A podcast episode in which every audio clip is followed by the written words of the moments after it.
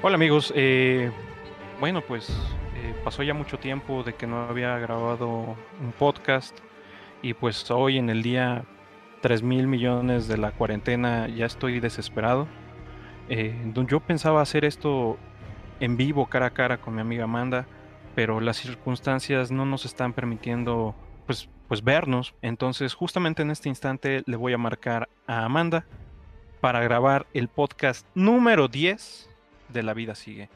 Así que pues espero que Amanda pues quiera. Vamos a intentarlo.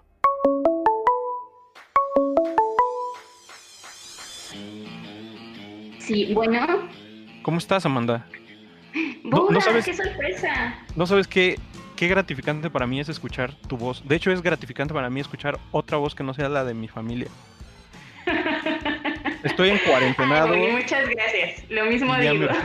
Ya me urgía hablar con alguien. Ya le estaba hablando a mis perros y ya está en mi mente me contestaban. O sea que eso es síntoma de ya me estoy volviendo loco. Y mira. Medio loco ya estabas, entonces pues ya ni modo. Y quise aprovechar este tiempo pues para grabar el capítulo 10. De el capítulo 10, ¿Tienes tiempo? Claro, siempre tengo tiempo para la vida sigue. ¿O vas a salir? Mira, pues igual tengo como un ratito, al ratito me voy. Nah, no es cierto. ¿Me voy a ir al balcón?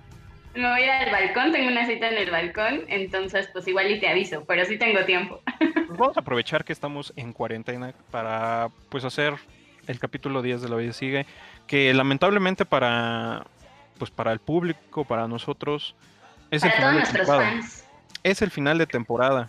10 capítulos eh, que iniciamos hace un año y nos ha costado trabajo como que grabarlos, pero poco a poco ahí van y pues llegó en el fin del mundo.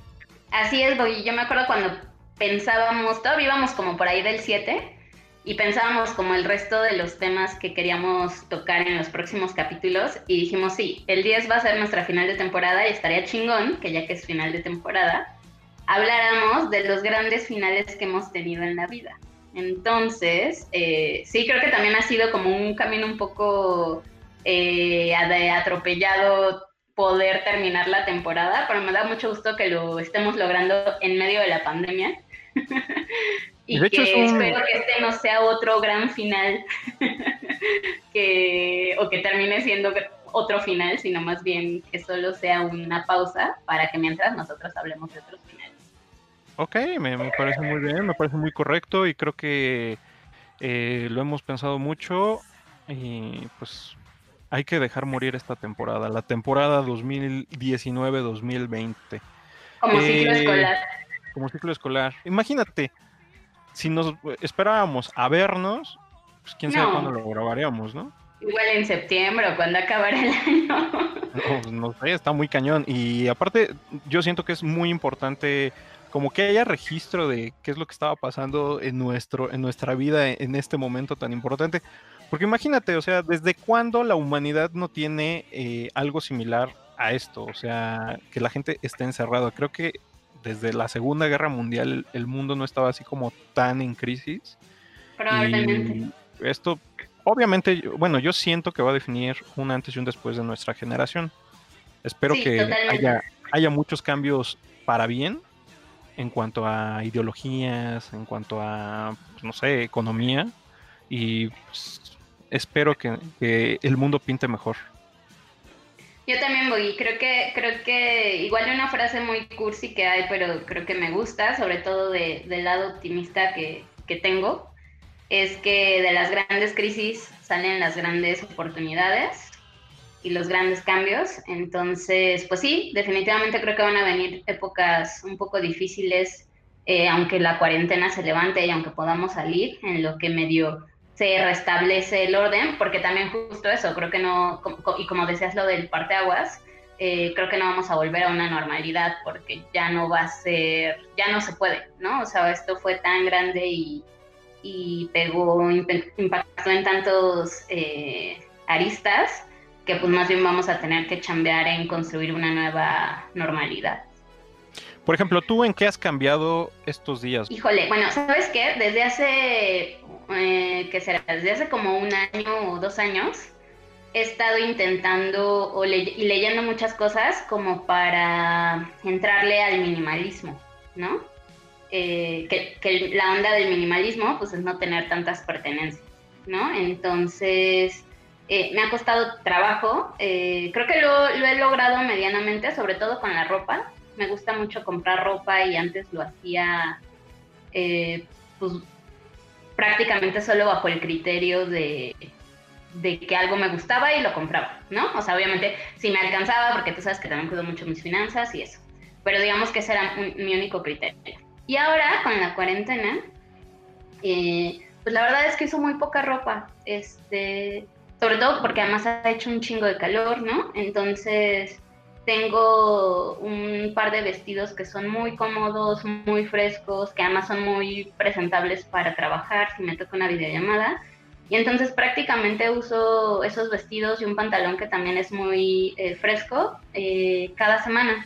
Y los lavo y, y, vuelvo a usar, ¿no? Entonces justo este fin de semana me puse a ver un documental en Netflix también de minimalismo y me puse a leer acerca de algo que ya igual había leído pero no me había animado, que se llama Proyecto 33, que te invita a sobrevivir tres meses con solo 33 prendas, ¿no? Que obviamente tú seleccionas y eliges. Entonces me quedé, me quedé pensando y empecé a hacer una lista de cuáles serían esas 33 prendas que voy a usar ya cuando nos toque salir a la calle y creo que le voy a entrar mucho más en serio a eso. Y obviamente a lo que te invita a ese proyecto es a que no compres ropa a lo güey, ¿no? Porque puedes vivir con esas 33 prendas, sino más bien solo vayas reemplazando lo que te hace falta. Oye, pues suena muy interesante. Honestamente no había escuchado de esta tendencia y ¿cómo se llama el documental? Eh, se llama Minimalismo, un documental acerca de las cosas importantes, del 2015. Pues creo que sí es importante, y más para esta época donde no tenemos ni madres de qué ver, pues es importante, sería importante darle una, vista a esto. Pues mira, eh, yo por mi parte eh, acabo de hacer, creo que la limpieza más cabrona que he hecho en toda mi vida. o sea, es que normalmente estás en tu casa por, por tiempo limitado, ¿no? O sea, aunque tengas vacaciones, pues tienen como una periodicidad y como que echas la hueva bien cabrón, ¿no? Ya dices, ah, bueno, en las vacaciones de Semana Santa voy a limpiar. Y aparte, pues esas, esas vacaciones pues te duran tres, cuatro días y pues en realidad no acabas lo que tienes que limpiar y ya después dices, ah, bueno, para las vacaciones de diciembre y así te vas, ¿no? Postergando las cosas durante años. Sí, y yo, por ejemplo, tenía una caja llena de discos, de CDs. Eh, casa, la neta, CDs tiene un chingo que no escuchamos en esa caja había CDs de música, eh, DVDs, eh, eh CDs para la computadora. Entonces, estos pinches CDs los echaba en esa caja, en esa caja, y decía: En algún momento voy a revisar esos pinches discos para ver cuáles me sirven y cuáles no me sirven. Hice la limpieza y ninguno de esos pinches discos me, servían en realidad. No manches. Me deshice de ellos. O sea, ¿no te quedaste con ni uno? Me hice una selección de algunos, casi todos de música, pero pues muchas de las películas, aparte muchas de las películas eran piratas. Sí, antes yo era muy pinche pirata. no, no eh, alcanzaba para más. No, eh, aparte, pues una gente, una persona que, pues no mames, le encanta ver películas, eh, pues hubo esta evolución donde pues, ya no las tenías que ir a comprar o al mix-up o al pinche puesto de pirata de confianza, porque pues ya tenías Netflix, ya tenías todos estos servicios de streaming. Entonces esas madres ya tiene años que no veo. Y de hecho, ¿para qué me hago pendejo? O sea, cuando las vi originalmente nada más las vi una vez y no las volví a... no, las revisité en ningún momento. Y las que volví a ver, las tengo específicamente en un librero donde sé que las voy a agarrar y esas sí las he visto. Eh, entonces, pues, mucha de esa cosa era basura. Entonces, decidí tirar todo eso, tiré un chingo de cajas que no tenía, o sea, cajas, cajas, literalmente cajas de que compras unos audífonos y guardas la caja. Compré un control de Xbox y ahí tengo la, caja. Entonces, ¿para qué chingados quiero? O sea, compré una báscula y tenía la caja de la báscula. ¿Para qué quería la caja de la báscula? O sea, que pensaba que no me iba a servir y la iba a regresar o qué chingados. No Entonces saqué basura a madres. También me sirvió para revisar mi vieja colección de cómics y me di cuenta de que he prestado un chingo de cómics y ya no sé ni a quién se los presté. No, no, no, no. Eso sí está un poco terrible, la verdad. Entonces tuve que, que, hacer una lista de cuáles son los que me faltan para volverlos a comprar o para ver cómo los consigo, porque pues esos son cosas que me gustan mucho tenerlas en físico, a diferencia de los discos. Entonces, eh, creo que fue bastante productivo, productivo es, esta pandemia. Obviamente ya ahorita ya limpié todo lo que tenía que limpiar y ya no me queda nada más. Eh, voy a ver qué más puedo hacer. Pero al menos en esto pude ordenar libros, pude ordenar cómics, pude tirar muchas cosas que ya no me servían. O sea, tenía ahí peluches que alguna vez me habían regalado. No mames, peluches para qué chingados quiero. También se fueron. Y, o sea, saqué cosas, cables, tecnología obsoleta también, ya afuera. Entonces fue, o sea, saniticé mi vida por completo. Muy bien, muy bien. ¿Sabes qué te felicito? Porque también creo, yo, yo soy una fiel creyente de que ordenar los espacios físicos nos ayuda a ordenarnos a nosotros mismos internamente también. Entonces, sé que igual ya suena muy fumado, pero me gustado y creo que, creo que también de ahí uno se ordena. Así esta es mi recomendación para la gente en cuarentena saquen todas las cosas que ya no les sirven. Esto les va a ayudar un chingo y es como un tanto de catarsis porque son cosas que posiblemente les tienes nostalgia, pero pues ya, o sea, es imposible como, como regresar a ellas. Entonces... Sí, no, y sí, quiero decir que justo un poco la onda del minimalismo también va por soltar, justo y como pues hay cosas que si ya no... Eh, te hacen feliz, te sirven, usas, pues para qué las guardas. Entonces ahí está el primer gran final de este capítulo. El final a toda la pinche ropa fea y vieja que tenemos ahí guardada y a todas las madres que ya no vamos a volver a utilizar en nuestra vida. Y es muy recomendable, honestamente. O sea, ver cómo se lo lleva el camión de la basura, puta. Uno, uno como que se libera, como que deja de cargar cosas. No, ya cuando se lo llevan ya dices, ya, no hay punto atrás, esto se acabó, ya cerré ese ciclo. Entonces, está muy, la neta está muy chido. A mí me gusta mucho hacerlo. Totalmente de acuerdo también. Ese es el primer gran final que tenemos. ¿Y qué te parece si tú me hablas de uno de los grandes finales que has tenido en tu vida, Amanda? Eh, pues mira, pensando en que tengamos varias categorías, ¿qué te parece? Porque también quiero que tú cuentes de esto. Eh, si empezamos con finales de la escuela. Ok, ya sé por dónde vas. Porque tú y yo, creo que esta anécdota justo va a ser compartida. Tú y yo tenemos, creo que si alguien en una fiesta pusiera sobre la mesa, vamos a platicar qué pedo con las graduaciones de la universidad, tú y yo tenemos grandes historias hoy. Sí, o sea, creo que nuestra historia lleva, se lleva de calle muchas, muchas otras historias de graduación. Porque, bueno, lo que me he dado cuenta es que mucha gente como que nada más fue a la fiesta, ¿no? Y nosotros ah, estamos involucrados en, todo ese desmadre y aparte, pues casi casi nos, nos llevan al, al, bote. Sí, oye, ya, mira, ya pasaron casi 10 años. Yo desde que pasaron 5 ya me sentí como, ok, ya no nos encarcelaron, todo bien. Entonces, Pero, pues a ver, espera, un poco de contexto para la gente que no ha escuchado a lo mejor los otros capítulos donde hemos hablado de estas cosas. Es, Bogar y yo nos conocemos en la universidad, eh, como a mitad de la carrera, pero además a la hora del último semestre, el último año de la carrera más bien, eh, que, nos, que se empezó a organizar la graduación, se hicieron comités por área, bueno, más bien se, se postularon eh, integrantes por área para entablar un comité de comunicación para organizar la graduación y Bogar y yo fuimos parte del comité. Entonces, o sea, imagínense, perdí amigos por esta pinche fiesta. Pero también ganamos otros. Ganamos otros, eso, eso estuvo chido. Y, estos últimos amigos que, gané han durado mucho estos tiempo, 10 años, mucho tiempo. Y yo creo que ya son amigos de, la vida más que de la escuela. O sea, sí los conocí ahí, pero en realidad me hice amigos de ellos después de, de todo este desmadre. Entonces, esa es una de las cosas que gané de este gran final aparte de que duró un año completo. O sea, imagínense estar, aparte de estar estudiando, estar metido en este desmadre, peleando con gente, eh, visitando salones de fiestas como si en realidad puta, fuera la gran caca una graduación. Bueno, para mí honestamente no lo era tan... No era, no era pero ¿sabes qué? Más bien lo que le puso, no sé si jocosidad y complejidad, fue la cantidad de gente que tenemos que organizar. O sea, éramos 250 graduados o 270, algo así y terminamos haciendo una fiesta para casi 3.000 personas. O sea, si no mal recuerdo, la fiesta tuvo 2.925 invitados o algo así. O sea, imagínense, fue en World Trade Center, en el salón, salón Maya, donde no meten Expo Carro. O sea, una graduación así bestial.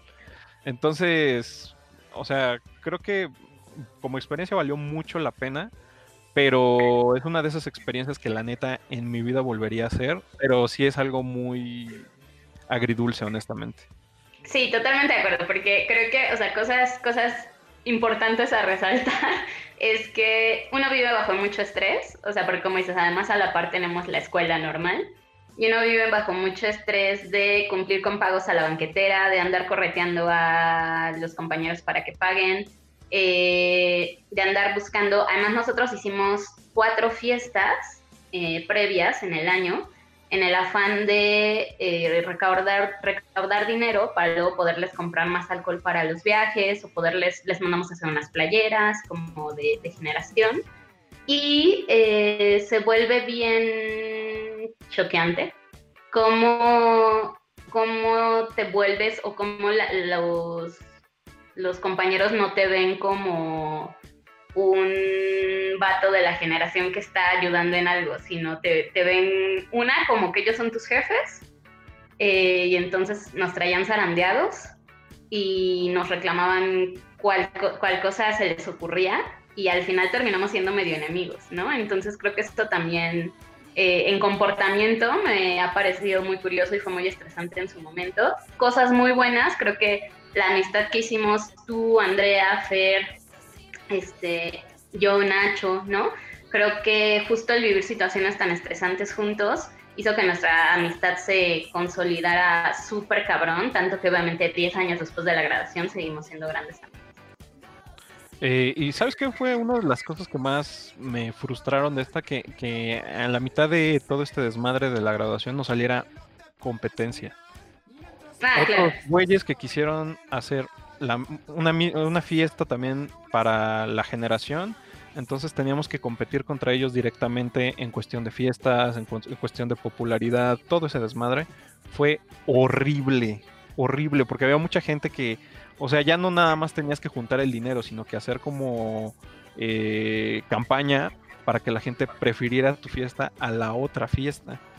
Entonces también fue un pinche desmadre, fue una cosa horrible, pero que la neta sí disfruté mucho. Y creo que de los peores errores de esto eran esas famosas prefiestas. tú dijiste, tuvimos cuatro, y no mames, cada una era peor que la anterior, o sea, peor en que se nos salían de control.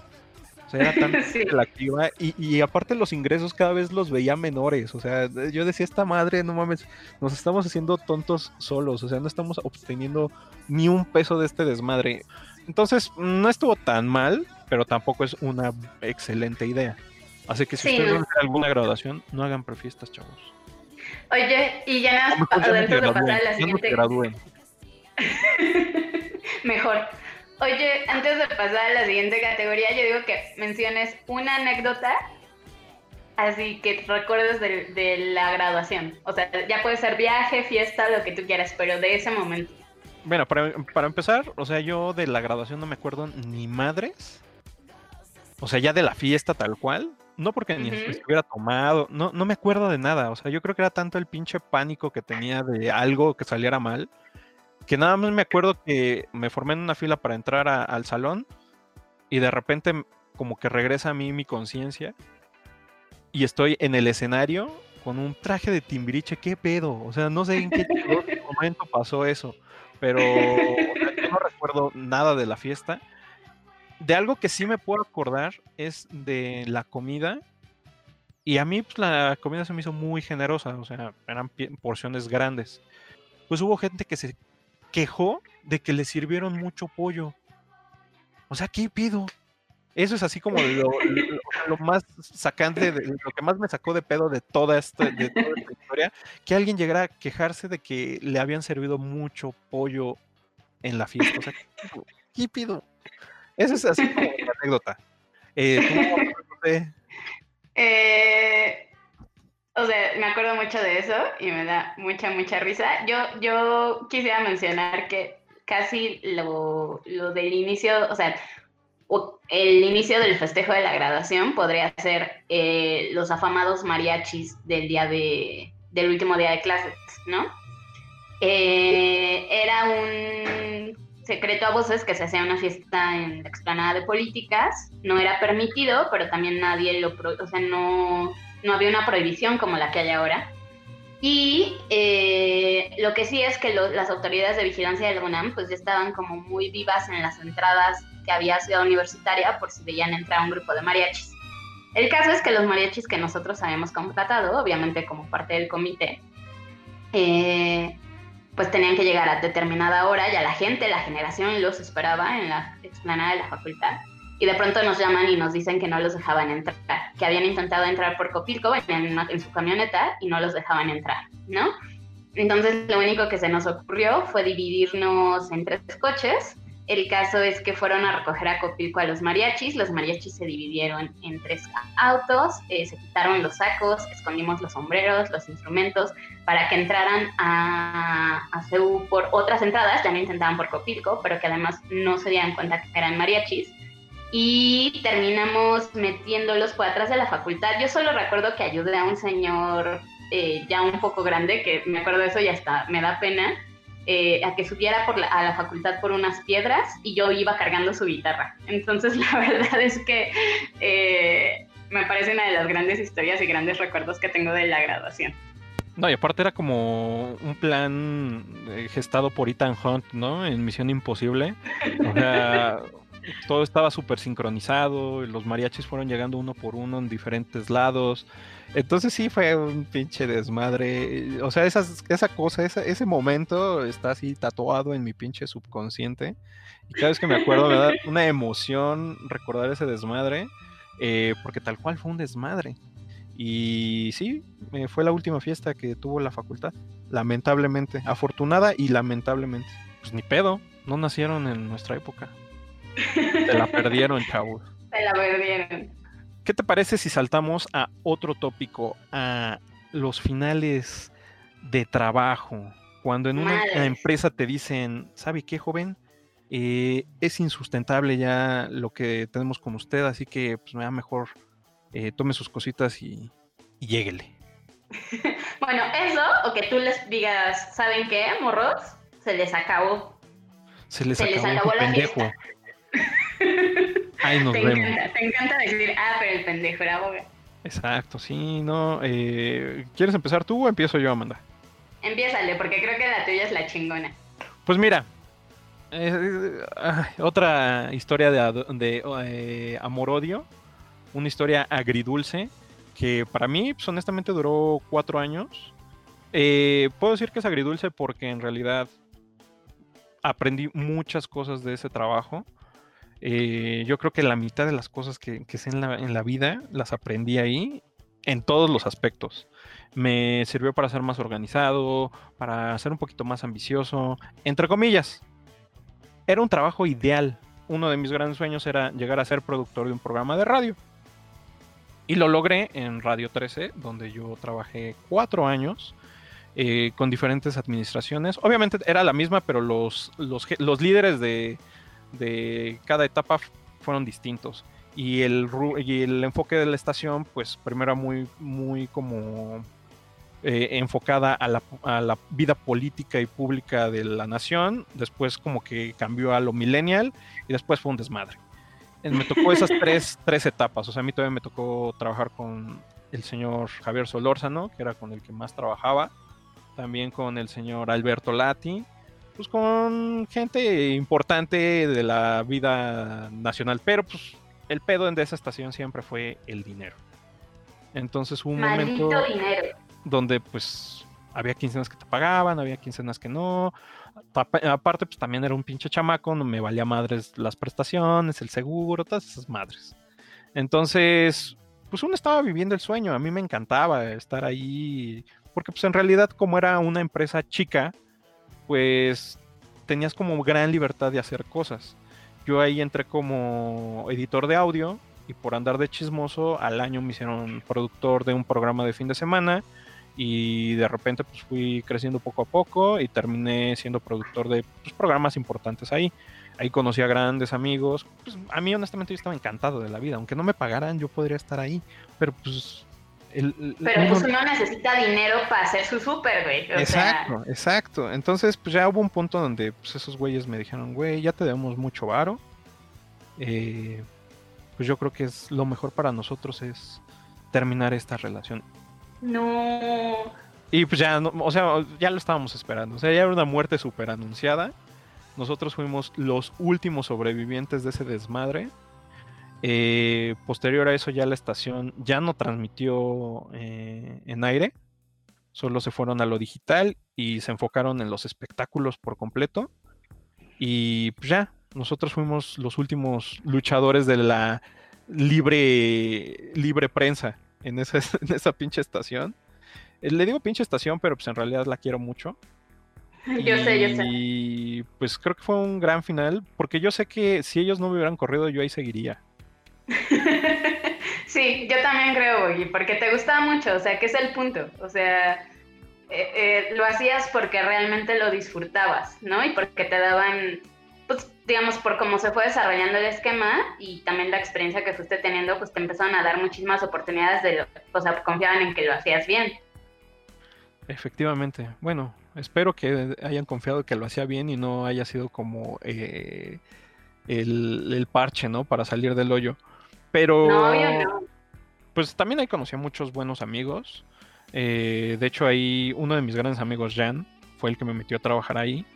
Y toda la vida le voy a estar agradecido a ese cabrón por haberme metido ahí, aunque pues, posteriormente se haya vuelto un suplicio. Pero sí, acabé justamente en agosto de 2015 y esto me ayudó a mí, en lo personal, a buscar otras cosas que eh, me sacaron un poco adelante. O sea, las básicas, buscar un trabajo con prestaciones. Me puse las pilas para buscar mi otro trabajo que es el que actualmente tengo, donde pues, también he ido creciendo poco a poco, pero pues obviamente la estabilidad es diferente. O sea, imagínate que la primera quincena te la paguen el día 15 pues no, para mí era así como... O sea, llegó a mi cuenta dinero y dije, ¿qué pedo? ¿Y esto de qué es o qué chingados? No, pues es el pago. No mames, neta, hoy en 15 a las 8 de la mañana, sí, güey, pues sí, siempre pagan esa hora estos días. Así que, bueno, no mames, pero si apenas llevo trabajando eh, siete días, ¿qué pedo? No, pues así es, así es, y, no me han fallado. Esos güeyes no me han fallado y te digo, yo creo que si no me hubieran corrido, jamás hubiera salido de ahí. Pero les agradezco muchas cosas y pues cuatro años de mi vida ahí. Y para que vean que yo sí soy estable y me pongo la camiseta. ¿Eh? Exactamente. Aunque no me paguen. Ah. Pinche bogar, no, ya. Y ahora vamos con tu historia de superación personal. pues mira, la mía, eh, creo que, o sea, lo que me gustaría contarles fue como, o sea, el, mi gran final con el freelanceo, que le puse el freelanceo. Yo, yo fui freelance durante siete años, prácticamente desde que salimos de la carrera, porque así como que así me fue, se me fueron dando las cosas, ¿no? O sea, yo salí de la carrera y tuve una chamba inmediatamente en el Centro Cultural Tlatelolco, donde me encargaba con, junto con Naye, otra amiga, eh, de la comunicación eh, y luego, a mitad de año de haber salido de la carrera, me contrataban en FICUNAM, en el Festival Internacional de Cine de la UNAM, también para ser asistente de difusión. Pero todo, o sea, pero Tlatelolco llegó, era por honorarios, ya no tenía que ir a la oficina, entonces me permitía justo tomar otras chambas y eventualmente se terminó. FICUNAM también era un proyecto de seis meses que, que se acababa y que eventualmente tenía eh, tenía que bueno, o sea, como que eventualmente empezaba otra vez. Eh, trabajé con una productora de cine, después con una distribuidora, pero todas las cosas se me fueron acomodando para que yo pudiera tomar, todos, todos eran proyectos eh, por honorarios o que no me pedían ir a las oficinas. Eh, y pues eso me daba chance como de poder tomar varias cosas a la vez y de yo manejar mis horarios y trabajar en casa. Y la verdad es que hubo un montón de tiempo que lo disfruté. O sea, me parecía, o sea, me parecía muy chido eso en sentido, por ejemplo, económico, porque hubo una, una etapa en la que me iba súper bien. Eh, me dio tiempo, o eso me permitió ahorrar, me permitió comprar cosas para mi casa, eh, hacer viajes, etcétera. Y además justo como que acomodar mis horarios para eh, poder ir al gimnasio, poder ir al cine un martes a las 12 del día, ¿no? Que creo que son de los recuerdos más bonitos que siento que tengo. Eh, y entonces de verdad que fue una etapa súper chida. ¿Qué pasó? Que así como, como dirías tú en tu historia, pues todas las historias al final tienen creo que algún punto medio agridulce. Y entonces el punto agrio de toda esta dulzura que les acabo de contar era que en muchas ocasiones los pagos se retrasaban un chingo, igual que en tu caso, mi güey. Eh, sobre todo porque la mayoría eran proyectos culturales y pues sabemos que esas cosas aquí eh, a veces tardan demasiado en bajar los recursos. Y entonces pues me pasaba mucho eh, que me decían de algún proyecto, mm, pues metes tu factura y te pagamos en 30 días, ¿no? Y eso creo que era el mejor de los casos, porque muchas veces eh, me avisaban de entrada que el pago iba a tardar 90 y me, y me llegó a pasar donde a pesar de que ya me habían dado una promesa de pago, una fecha de promesa de pago como a 90 días, un día antes me avisaban que el pago se iba a retrasar mes y medio más, ¿no? Por ejemplo. Entonces eso me empezó a generar mucha angustia porque pues porque uno, o sea, no importaba que yo tenía ahorrado, porque al final no sabía cuándo me podía gastar mi dinero, porque en realidad no me lo podía gastar, por si no me pagaban, yo poder tener para la renta, para el súper, eh, para lo que fuera. Y eso se juntó además con un poco crisis pre-30, eh, donde me empezó a pesar y a preocupar mucho no tener prestaciones, justamente como lo que también acabas de mencionar. Entonces, literalmente hubo medio año que yo salía de mi casa con temor de tener algún accidente porque no tenía seguro médico. Y, y suena muy dramático, pero neta lo pensaba. O sea, neta salía de mi casa pensando, ojalá no me pasa nada, porque no, tengo, no tenía ni seguro social. Y aquí podremos entrar en otras discusiones donde yo sé que alguien freelance puede ir e inscribirse de forma independiente al seguro social. Sí, sí, no lo había hecho, ¿no? Porque creo que la mayoría de la gente no lo hace. Eh, no pagaba yo seguro de gastos médicos, no tenía yo aguinaldo, no, tenía, no estaba yo haciendo aportaciones a mi, a mi Afore. Entonces, en realidad, dije, Amanda, tienes 28 años eh, y no tienes nada de eso, ¿no? Entonces me empezó a dar como más ansiedad y entonces decidí que iba a ir dejando poco a poco todos mis trabajos porque tenía, para ese entonces tenía como cuatro proyectos. Eh, y que los iba a ir dejando poco a poco para poder eh, buscar un trabajo mucho más eh, organizado, no sé cómo decirlo, estructurado en una empresa y que me permitiera tener todas esas cosas que me estaba dando ansiedad no tener, ¿no? Entonces, en, en diciembre del 2016 dejé de dar cursos en una agencia en la que trabajaba. El 2017 fue el último año que hice FICUNAM que creo que dentro de este cúmulo de dejar cosas ha sido lo que más me dolió dejar. El Festival de Cine trabajé para ellos cinco ediciones, eh, moviéndome en, diferentes áreas que de verdad pocos trabajos, sino que seguramente es el trabajo que más he querido durante toda esta eh, carrera laboral. Eh, hice grandes amigos ahí, aprendí un montón de cosas y el amor al cine que de por sí ya le tenía desde que tengo eh, recuerdos como de adolescencia, pues se hizo mucho más grande con ese trabajo. Eh, entonces, 2017 fue la última edición, eh, febrero-marzo que dejé. luego en mayo dejé el, trabajo que tenía en la distribuidora de cine, en Interior 13, que estuve ahí dos años. y luego mi último proyecto fue hacer la prensa de los premios Ariel, que creo que también es algo que guardo con mucho cariño. Eh, y entonces cuando acabé los Arieles, eh, tal cual estuve como un mes sin trabajo y a mitad de, ese mes me llegó por recomendación de un amigo la vacante de Resuelve, que yo dudaba un poco porque a pesar de que pintaba de inicio ser todo lo que yo estaba buscando, me daba mucho miedo dejar la libertad de los horarios, eh, pues como los manejaba, ¿no? Eh, entonces lo dudé un poco, una semana después mi amigo me volvió a insistir, mandé mis papeles y la verdad es que el proceso y las pruebas fueron muy rápido y en una semana recibí la oferta para unirme a la empresa.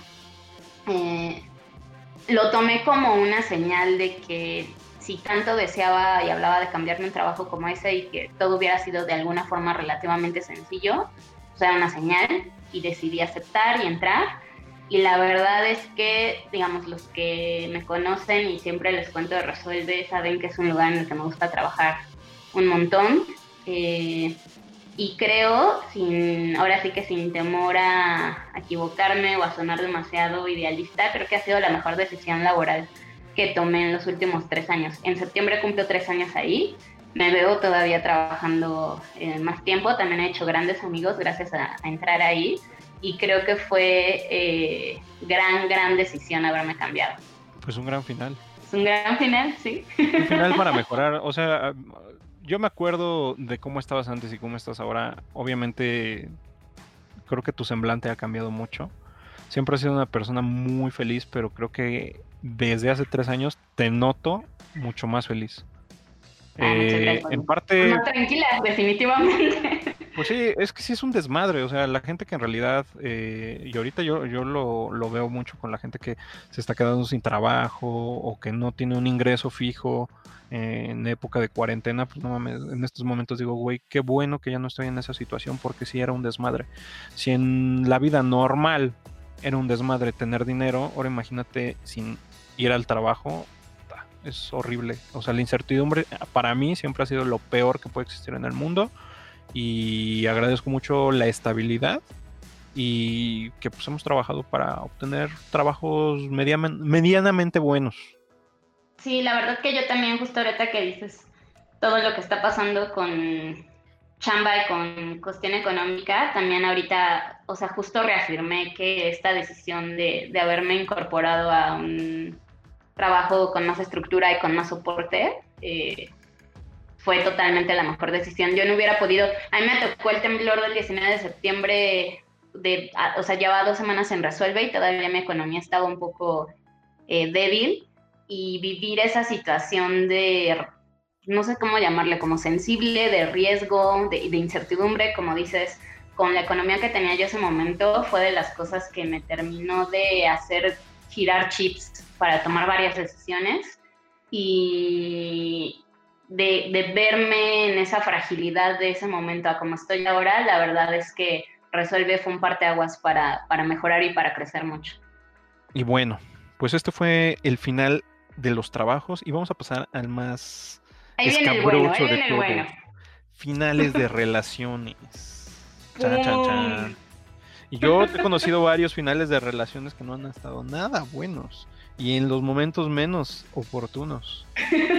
¿Quieres empezar, Amanda? ¿Quieres que yo empiece? ¿Quieres que claro yo empiece que Sí, tú tienes historias que son ahí para la Rosa de Guadalupe casi, casi. sí, fíjate, mira, yo sé, bueno, no sé si todo el mundo, eh, porque lo que iba a decir es, yo sé que todo el mundo está esperando aquí la historia de mi divorcio, pero no va a pasar. ¿Qué? porque ya la, ya la hemos contado, sobre todo ya medio la hemos contado. No, y eso es para otro especial, ¿no? El especial de Y eso puede ser otro especial. Así es que quien haya llegado a este punto del programa porque dijeron a huevo, ahora lo vamos a saber, pues nos va a tener que escuchar en algún otro podcast. Pero la que hoy les quiero contar es la que sí, o sea, creo que es esa que estás pensando cuando dijiste lo de la Rosa de Guadalupe. y es la historia de cómo cortaron a Amanda en una cena de Navidad. Manches. Que no estabas, me hubiera gustado que estuvieras, mi Boggy. No, yo en ese entonces todavía no era tan amigo tuyo.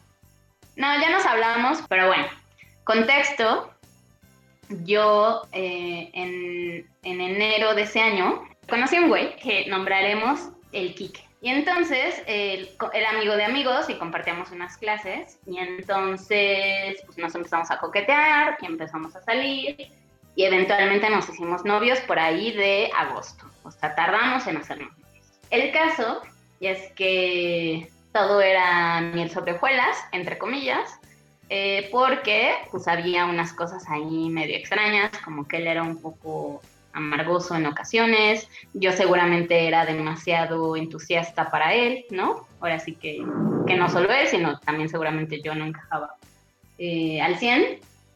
Eh, perdón, Bobby, me acabo de acordar una frase que creo que justo cuando, después de haber terminado con él, tú me dijiste que fue, Amanda, ¿sabes qué es lo único que no me gustaba de ti? Complétala. Quique. Exacto. y bueno, el caso es que creo que sí nuestra relación se había empezado como a desgastar medianamente, como que ya nos empezamos a aburrir un poco. Eh, tenemos como unas rutinas ya muy extrañas donde todos los viernes saliendo de la facultad íbamos a comer y luego íbamos al cine, pero como que eran cosas que ya hacíamos por hacer porque ni siquiera comíamos en un lugar que nos latiera o veíamos una película que nos latiera, ya era como lo que cayera. ¿no? Entonces ah, ya nos la estábamos pasando también, pero no lo queríamos aceptar.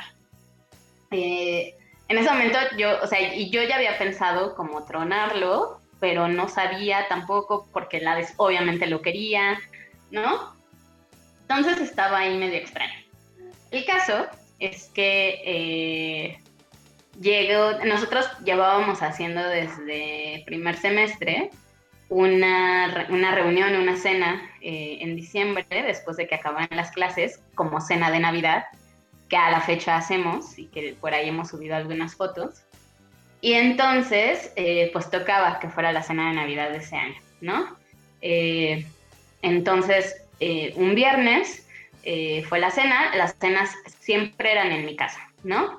Y para ese entonces yo todavía tenía como complejo de Susanita y les preparaba la cena. Eh, yo literal cocinaba toda la tarde. Llega la hora de la cena, eh, éramos como 10 personas, cenamos, eh, este güey obviamente se sienta al lado de mí, súper normal toda la noche, diciéndome, ay, te quedó súper rica la comida, este, el pastel de papá increíble, bla, bla, bla, bla agarrándome la mano, o sea, todo normal, normal, normal, normal, normal. Después de la cena empezamos a beber un poquito, bla, bla. Y eh, de pronto pues eran como las 12 de la noche, la 1 de la mañana. Y ese güey me dice, ah, bueno, pues ya me voy porque estoy cansado y porque no quiero manejar así, traía su coche. Entonces me dice, pero acompáñame para que te dé tu chamarra, ¿no? No me acuerdo por qué se había quedado en, o sea, o se me había olvidado una de mis chamarras en su coche o algo así. Y entonces le dije, ajá, pues a mí se me hizo como súper normal, ¿no? Sobre todo porque llevamos una noche muy normal. Y entonces, este, pues ya salimos eh, a la calle, que bueno, eh, y entonces ya saca la chamarra, eh, la dejamos así como encima del cofre, y en eso me abraza, ¿no? Pero me abrazó muy extraño, o sea, bueno, me abraza, me abrazó además como mucho tiempo, y solo como que respiraba y no decía nada. Y yo, o sea, en ese momento me acuerdo que sí hubo un momento que dije, o van a pasar, o, va a pasar una de dos, o me va a decir que me ama, o me va a tronar. Y en eso como que yo me separo, porque fue como de, güey, ya neta, ya vi qué está pasando. Y entonces él me dijo, creo que ya no quiero que seamos novios. Y yo, ¡pum!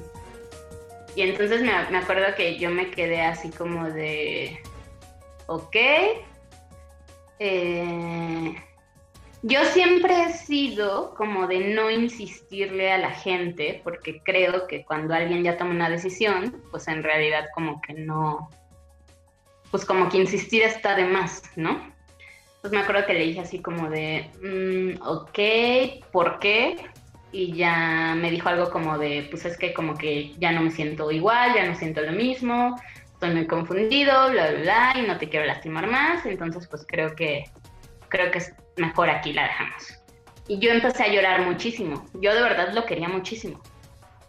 Y me acuerdo que parte también de lo que me hacía sentir mal era que le dije, güey, le dije, aparte, ¿qué pedo? ¿Qué, qué pena con los amigos que están adentro en la casa, porque además estaban casi todos. Eh, dije, porque voy a entrar y estoy llorando a mares, ¿no? Y entonces, o sea, creo que lo siguiente que me dijo es lo que considero que es como la cereza del pastel. Y que me dijo, no, ellos ya saben qué está pasando. Y yo, así ¿qué? Me fui y lo hice hoy porque me daba como mucha cosita que pasaras esto sola. Y para mí fue como pues para mí fue como más, más, más madreador, o sea... Fue de chinga tu madre. Ajá, exacto. Entonces me acuerdo que le dije que pues, ya se fuera y ya se fue y me metí a la casa y yo, yo literal lloraba tanto que no podía hablar. O sea, no, no me, mi llanto no me permitía articular palabras. Lo único que podía hacer era como, ya sabes, así como ese respirar muy rápido. Entonces me acuerdo que me metí a la casa y lo único que alcancé a articular fue de decir, que me cortó, ¿no? Y entonces yo seguía llorando, pero llorando a madres. Y entonces es algo que siento que todavía se puso peor porque arruinó la cena, ¿sabes? Entonces de ahí seguimos, o sea, todos estaban súper incómodos, nadie se quería ir, o sea, todo el mundo me imagino que se quería ir, pero les parecía feo irse, entonces se quedaron ahí sentados, seguíamos bebiendo. Yo eventualmente me, me, me calmé porque pues ya como que pues me calmé, ¿no? O sea, me empezaron a abrazar y me calmé hablando de, empezaban, intentaban hacer bromas para que yo me tranquilizara. Y sí, debo decir que al final, aunque, aunque fue un momento muy incómodo, al final me ayudaron a calmarme, ¿no? Entonces creo que cuando piensan, cuando alguien se ha pasado de verga con algo, piensa en esa historia. Pero pues una de las cosas que marcó esto es que después de esta fecha, tradicionalmente cada cena de Navidad llorabas. siempre hay una razón. La última podríamos decir que fue de felicidad. Que al fin todo había salido bien. Pero sí, es una, una historia. A mí se me hace muy, muy mala onda. Y honestamente me hubiera gustado estar ahí contigo. Y yo creo que si me hubiera enterado, yo te hubiera dicho. Pero el hubiera no existe y no nos invitaste. Entonces te lo mereces por ser mala onda. Ay, gracias, Boggy. y después de esta fiesta, pues nosotros ya pudimos acudir y ya fuimos eh, clientes frecuentes de las cenas de Navidad. exactamente fuiste, tu primer, tu primer cena de Navidad fue la del año siguiente. En la que también lloré, pero eso va para otra historia de otro podcast. Historias de amigos culeros. pero sí, ese es mi... O sea, cuando, cuando, cuando pienso en todas las formas en las que terminó una relación, esa podría ser lo que entra en grandes finales. Sí, es un gran final un gran final para... O sea, ya cuando tus amigos te abrazaron, fue cuando sentiste el viento de la rosa y dijiste, ¿y esa rosa tan hermosa? ¿De dónde apareció? Y a la fecha la tengo en mi cuarto. Pero pues lo bueno es que ah, hiciste buenos amigos, o sea, se... Se, se consolidaron, consolidaron las, las raíces de tus amistades. Exactamente. Pues mira, voy a seguir yo con mi historia. Eh, mi historia, yo creo que ahí les va. Es una historia de, de esas veces de que eras tan feliz, pero no te habías dado cuenta. Yo conocí a una chica en una fiesta. Normalmente yo no soy como muy eh, dado a andar ligando, porque como que mi actitud no es así. Y en esta ocasión hubo una chica que me interesó mucho. Se me hizo atractiva en algún momento, de alguna forma. Esta fue la primera vez que pedí un teléfono en una fiesta a un desconocido. Entonces ella accedió porque pues, creo que yo le caí bien mm, y pues, me dio el teléfono real, no me dio uno fake. Entonces creo que iba todo como en viento en popa. Entonces, eh, después de esto, pues, le escribí, nos seguimos escribiendo y acordamos una primer cita. Y es aquí donde entra el por qué esta relación fue como la vida sigue. Porque a ella la vi cinco veces a lo mucho en diferentes meses. No, Porque, no sé, cosas de la vida. Pero las veces que nos veíamos eran súper interesantes eh, las citas. O sea, a mí me gustaba mucho estar con ella, platicábamos un chingo, caminábamos. Y yo era muy feliz con ella, honestamente. No sé por qué razón no fui tan constante con, con esta relación. Entonces, eh, cada vez iba como creciendo y creciendo y creciendo y me sentía muy en confianza con ella. Me gustaba mucho ella. Eh, ya conocía mucho de su historia, ella ya conocía mucho de mi historia. Entonces creo que fueron cinco citas pero muy bien estructuradas, donde aprendimos mucho ella de mí y yo de ella. De repente hubo un momento donde corté toda, eh, toda conexión con ella, pero ella seguía presente en mi cabeza. Y pues pasó lo que tenía que pasar en, en estas historias. Cuando uno regresa a buscar a la persona que quiere, ella ya no estaba disponible. Justamente le, la quería invitar a la boda de una amiga. Y así la primera persona, cuando me dieron los boletos, dije, no me a la que voy a llevar va a ser esta chava. Le marqué y me dijo, sí me gustaría ir, pero tengo novio. Entonces fue algo muy duro para mí porque pues, me gustaba mucho esta relación. Le veía algún futuro, pero me hizo aprender cosas uno no debe descuidar ni a las amistades ni a las personas que uno quiere o le interesan. Tarde o temprano, si descuidas algo, lo vas a perder. Y ya desde entonces, pues ya no he como insistido en las relaciones. Oye, ¿y quién te terminó acompañando esa boda? Tú. Justamente tú. Porque los amigos, en las buenas y en las malas, siempre Exactamente. Y te agradezco mucho por tantas cosas que hemos vivido juntos. Y esta fue una historia chiquita, porque pues, yo creo que ya nos prolongamos muchísimo. Eh, la quise, tomar esta en específico porque creo que esas enseñanzas son importantes, no descuiden lo que quieren y porque pues, nos da paso a nuestras recomendaciones. ¿Qué recomendarías para esta cuarentena, Amanda Salinas? Y yo, para yo lo único que quiero decir es que justo creo que de todas estos grandes finales que hemos contado aprendimos mucho y eso es lo chido. Sí, siempre. De un gran final se aprende y como siempre dicen, es de cerrar ciclos. Te estoy imaginando tus ademanes mientras dices cerrar ciclos. Perfecto. Pues sí, y a ver, ¿qué vas a contar? ¿Una serie que ya cerró su ciclo o una serie que sigue al aire? No, no, no, tendremos que hablar de grandes finales que nos gustan, ¿no? Ah, ok, perfecto. bueno, yo, yo es lo que pensaría, o sea, como, como recuerdos que dices, ah, chinga, ¿no? Bueno, no sé, así como, a ver, este, este final estuvo chingón, o qué puedo con ese final, ¿no? Híjoles. Entonces, va. Mira, yo, yo las de cosas que se me vienen a la mente es. Eh, obviamente tengo que hablar de Hawaii Met Your Mother. porque es hasta nuestro chiste local en esta temporada. Y ahorita sí pueden aprovechar, está en Amazon Prime, así que si quieren saber qué chingados hablamos cada podcast de How I Meet Your Mother, eh, este pues vayan a Amazon Prime, este es el momento. Además, la verdad que se ven rápido los capítulos. El otro día, eh, como son de 20 minutos, me puse a ver una temporada con mi amiga Di y nos vimos en una tarde 15 eh, capítulos. Entonces, creo que es bastante eh, como aprovechable para estas fechas. bueno, el final de Hawaii Met Your Mother, justo para no hacer spoiler, creo que es un final que fue bastante polémico. Yo creo que después de verlo tres veces, eh, puedo decir que no me gusta, eh, pero lo entiendo. Creo que no había forma de que fuera de otra forma, prácticamente. Y lo único que, o sea, lo único extra que quiero decir además de, eso es que tiene unas escenas bien duras. Eh, y sí me hace llorar. Las tres veces que lo he visto, eh, las tres he llorado. Es un final que son dos capítulos, o sea, es primera y segunda parte.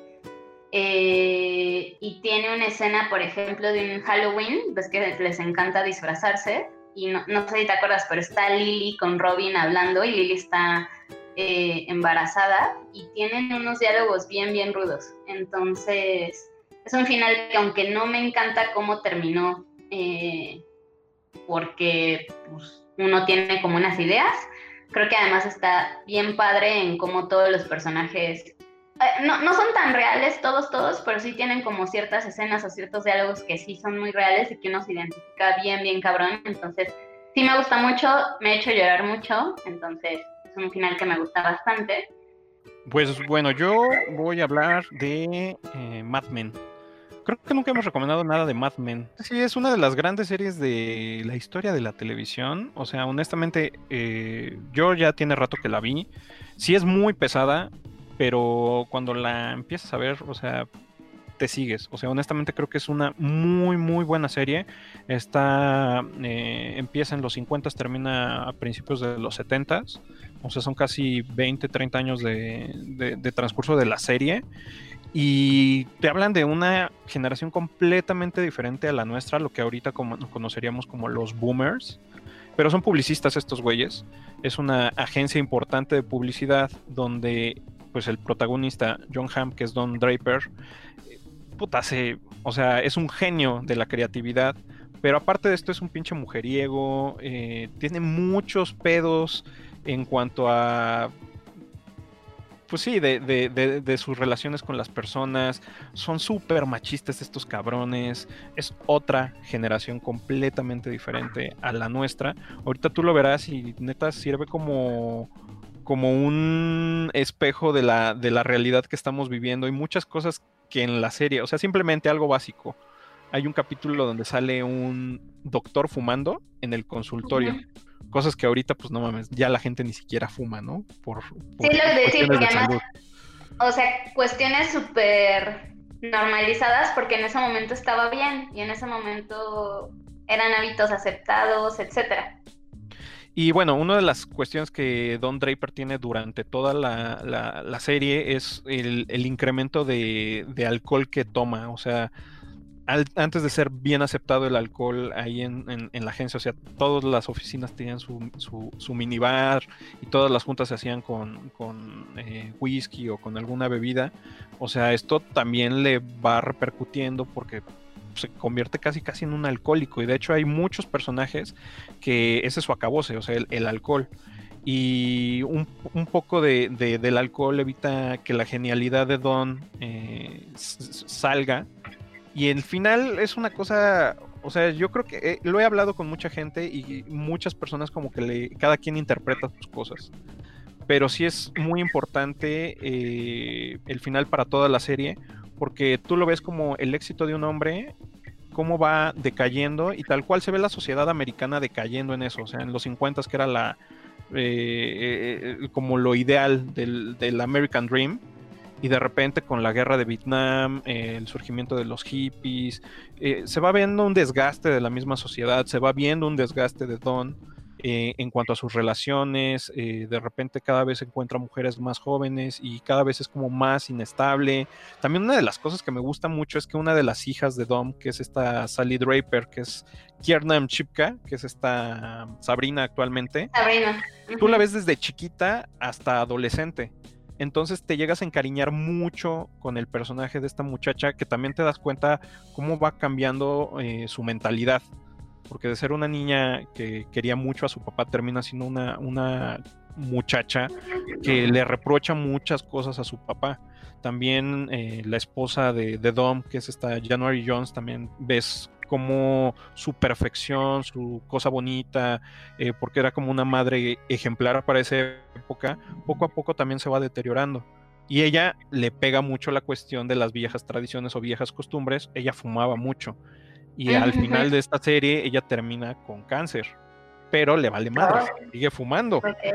Entonces, el final del capítulo eh, de la serie es como el, el acabose de todo este mundo glamuroso pero el final, o sea, es una de las cosas que a mí al menos, o sea, ahorita lo, recordé y hasta me dio escalofrío, porque es hasta cierto punto optimista. O sea, aunque tú estés en el pinche hoyo, aunque ya todo lo hayas perdido, siempre hay una oportunidad de remontar y de volver a tus glorias, a cumplir tus sueños y hacer las cosas bien. Y esto es lo que pasa en ese último capítulo. Y ni siquiera ves a Don Draper eh, en escena. O sea, aparece algo en el capítulo que dices, no mames, este güey lo logró. O sea, su gran sueño se cumplió y lo hizo bien. Entonces creo que es una muy buena serie con un final muy bueno. Y actualmente, pues muchos de los actores que salían en esta serie, pues son pues, bastante reconocidos. O sea, Don Draper, que era John Hamm, John Hamm sale en infinidad de, películas actualmente, o Elizabeth Most, que la última vez que la vi fue en El Hombre Invisible y que tiene la serie de Handmaid's Tale, O sea, yo creo que el caso de ella, que es Elizabeth Moss, que es el de Kiernan Shipka, que ahorita la ves en Sabrina, y el de Alison Brie, que puta, hay un chingo de cosas de ella que me gustan. O sea, Alison Brie ha salido en The Community, actualmente tiene una serie que se llama eh, Glow para, para Netflix. Yo soy muy fan, y aparte es una chingona. O sea, creo que esos personajes son así como de los más cabrones que han salido de esta serie. Y vale mucho la pena Mad Men y yo creo que sí, de los finales es uno de los más cabrones. Y, pues ya, creo que eso serían las cosas que recomendaría para esta pandemia. Véanse Mad Men ahora mismo. Acaben de escuchar esto y vayan a, verla. Eh, porque sí, vale mucho, mucho la pena.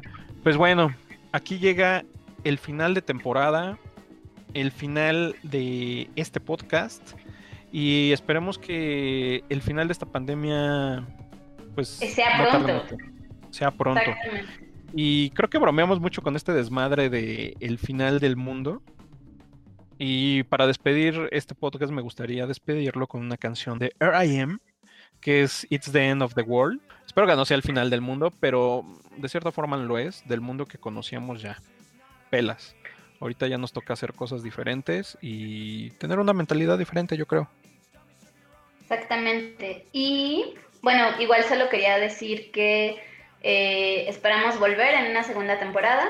O sea, no, no seremos como esas series que se cancelan a la primera. Eh, solo pues seguramente también este tiempo de cuarentena nos ayudará a planear y a pensar de qué queremos que vaya la segunda y pues prometemos volver en algún momento. De momento síguenos en todas nuestras redes sociales, que es La Vida Sigue en todo, en Spotify, en Apple Podcast. También nos pueden seguir en Facebook, nos pueden seguir en eh, nuestras redes personales. ¿Cuál es la tuya, Amanda? Eh, arroba andesa con H intermedia en Twitter. Y arroba Boretla en casi todo.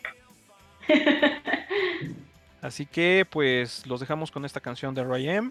Y los queremos mucho. Susana a distancia, lávense las manos. Así es. Y cuídense mucho y nos vemos en el siguiente episodio. Hasta luego. Bye bye.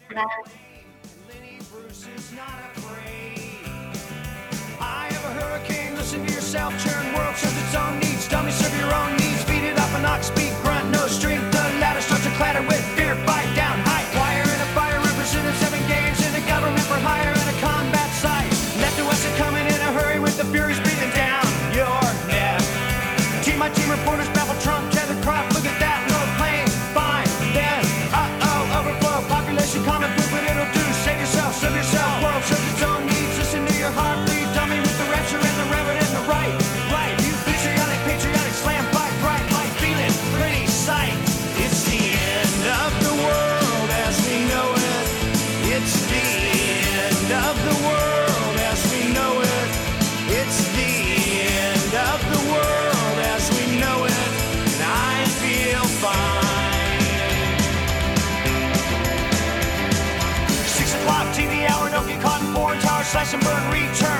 yourself